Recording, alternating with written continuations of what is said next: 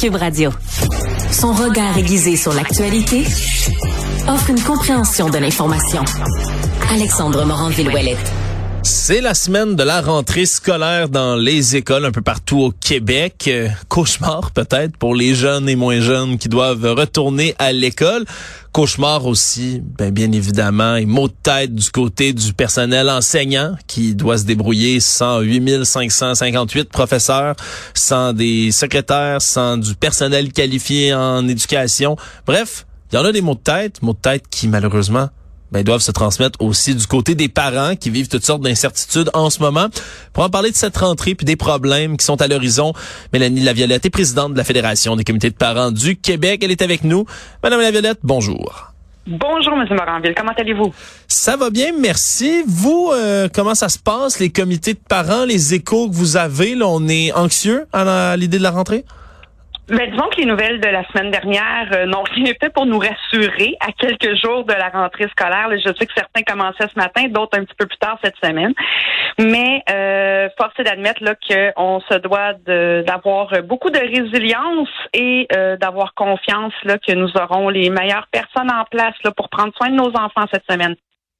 Madame Laviolette, je vais vous poser la question carrément là, parce que c'est, on mhm. dirait que c'est quelque chose moi qui m'obsède depuis la semaine dernière.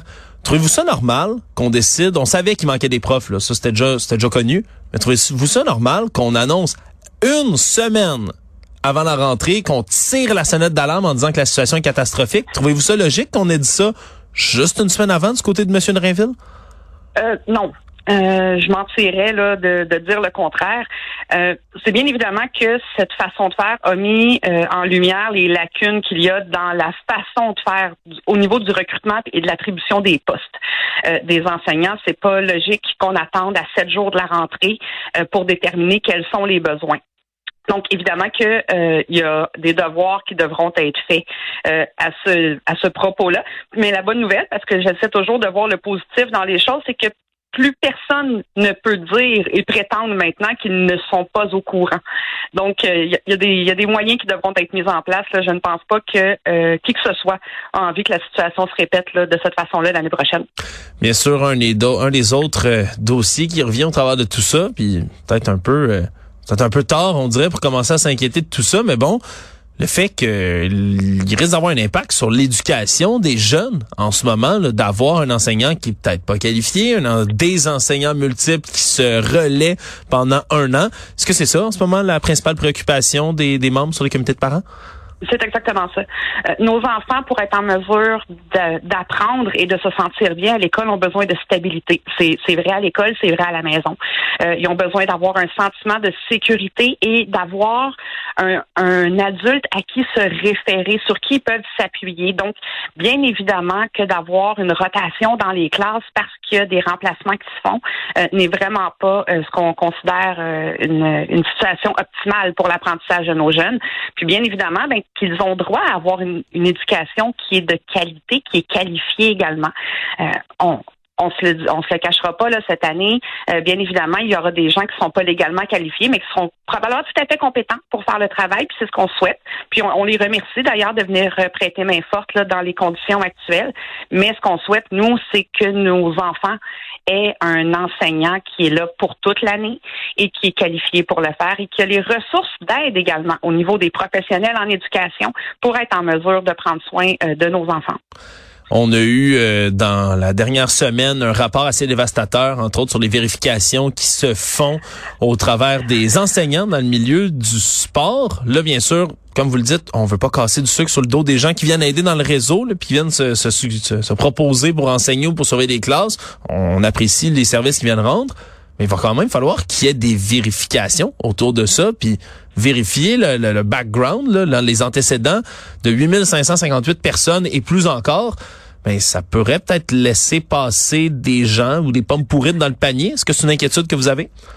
Ça fait partie des inquiétudes qu'on a, euh, oui, parce que on l'a vu là, dans le courant de l'année scolaire, l'année dernière, euh, il y a des histoires qui sont sorties sur des enseignants euh, qui avaient des, des, des, gestes inappropriés, même littéralement criminels envers certains étudiants. L'enquête sur les antécédents judiciaires au niveau du sport est une mesure qui, selon moi, serait quand même facilement transmissible vers le milieu scolaire mais il y a également le fait que les dossiers des enseignants ne suivent pas nécessairement d'un centre de service scolaire à l'autre. Donc, un, enseignant qui aurait eu des comportements problématiques et qui décide de changer de centre de service, euh, le nouveau centre de service n'est pas nécessairement au courant euh, de, de, ce qui s'est passé auparavant. Donc, il y aurait probablement euh, des mesures au niveau de la sécurité de nos enfants là, qui pourraient être prises à ce niveau-là. Oui, surtout qu'on on a aussi, au-delà même de la, de la criminalité ou des antécédents comme ça, il y a aussi une question d'impartialité qui se posait être suivie du côté des professeurs. Euh, ça pourrait être inquiétant, ça aussi, là, qu'on ait, je sais pas moi, un professeur qui, qui est anti-vaccin, par exemple, qui commence à en parler aux, étudiants ou qui a des positions politiques très tranchées. Un enseignant sait que c'est pas le genre de choses qu'il faut amener en classe, mais est-ce que ça, ça peut être inquiétant euh, du côté des enseignants non qualifiés? J'ai confiance en, envers les équipes écoles et envers les directions d'établissement également pour être en mesure euh, d'appliquer les, les, règles de base qui s'appliquent au niveau de la transmission des croyances. Euh, bien évidemment qu'on peut pas contrôler 100 des gens qui seront en place, mais euh, j'ose croire que les gens qui s'en viennent prêter main forte dans le réseau, que les enseignants qui auront un poste cette année euh, sont conscients euh, que l'apprentissage se, résume principalement à, qualifier nos enfants au niveau de l'apprentissage de la lecture et des mathématiques et non pas au niveau des croyances qu'ils pourraient apporter. Donc c'est j'ai confiance que, que les gens euh, que les gens seront euh, sensibles à ça. Là, on a évidemment une rentrée scolaire qui est anormale. Ça risque d'être une grosse année aussi. Là, on va suivre ça, bien sûr. Là, c'est pénurie euh, de, de, personnel un peu partout. Comment est la communication avec le, le ministère de l'Éducation puis la Fédération des comités de parents du Québec? Êtes-vous en contact? Nous avons une bonne collaboration, euh, et je dirais même avec l'ensemble des partenaires au niveau du, euh, au niveau de l'éducation. Euh, là, on n'a pas, euh, on n'a pas commencé nécessairement les rencontres avec le ministère, mais dans, dans les années passées, même dans les mois passés, on avait quand même une excellente collaboration avec avec les gens du ministère. Ils sont conscients que les parents euh, sont un partenaire essentiel dans la réussite scolaire de leurs enfants, puis ils veulent également avoir l'opinion de comment nous on le vit comme utilisateurs du service. Donc euh, on, on, a la chance de pouvoir leur euh, de leur parler, de leur donner des recommandations également selon notre point de vue à nous. Hein. On, on se substitue pas aux professionnels de l'enseignement, mais comme utilisateur, on est à même sur le terrain de constater de constater des choses puis de, de les rapporter toujours dans le but d'améliorer euh, la, réussite scolaire de nos enfants. Ça, reste toujours notre priorité numéro un. Ouais, c'est c'est votre priorité numéro un. Est-ce que parmi tout ça, qu'est-ce que vous allez surveiller particulièrement pour l'année scolaire qui s'en vient, là, les points sur lesquels vous allez être le plus attentif pour talonner le ministère?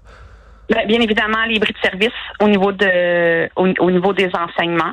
Euh, ça, c'est quelque chose qui va nous qui, va retenir là, beaucoup beaucoup notre attention. D'ailleurs, on a les yeux rivés là-dessus là, depuis euh, depuis quelques jours maintenant. au niveau des services de garde également, nous on considère que ça reste un service essentiel qui devrait être considéré euh, au même titre que que, que l'éducation parce que nos enfants euh, maintenant, dans, dans, la situation d'aujourd'hui, euh, le fréquente énormément. Donc, on veut que ce service-là soit considéré comme un service éducatif au même titre euh, que, que, que, les heures de classe. Et puis, Là, on en entend moins parler, mais il y a parfois les bris de service au niveau du transport scolaire aussi qui peut être un enjeu pour euh, pour plusieurs plusieurs parents. Euh, on a eu la chance la semaine dernière d'entendre la ministre Guilbeault nous parler de la sécurité autour des écoles. Ça aussi, c'est un sujet qui nous interpelle énormément. Euh, donc, on, on, a on a de quoi s'occuper cette année, je vous dirais. ouais, puis on n'a même pas mentionné, ça sortait ce matin aussi qu'il y a des chantiers, hein, des travaux dans les écoles qui retardent là, certaines rentrées ou qui les les forcent à être déplacés ailleurs. Non, c'est vrai que la, la liste est quand même assez longue, merci, là, pour, euh, pour choisir.